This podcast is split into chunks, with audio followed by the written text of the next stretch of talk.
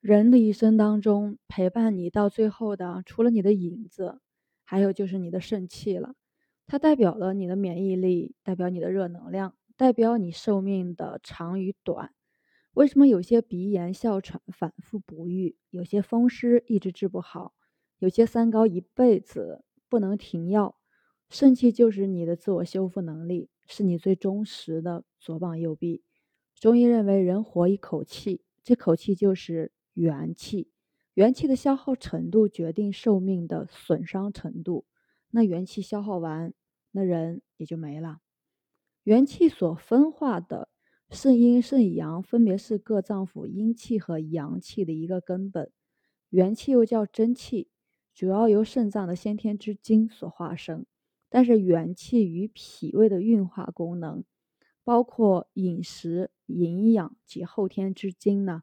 也是密切相关的。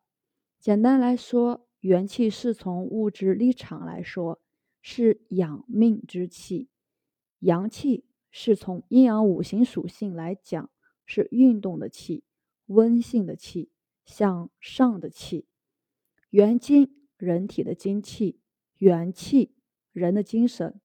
肾精，肾中之精；肾气，肾精所化生之气。元阳。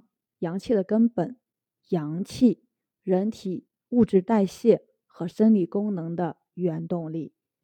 元气是万物之本源，在人体是生命的源头物质，而元精是元气之基后而经营者。元精有调节与主宰生殖、生命发育的作用。元精在形成生命之后，大部分也就藏于肾。成为维持生命活动的主要物质，即肾精。肾气呢，则是肾精所化生之气，维持生殖、生长、发育机能的活动。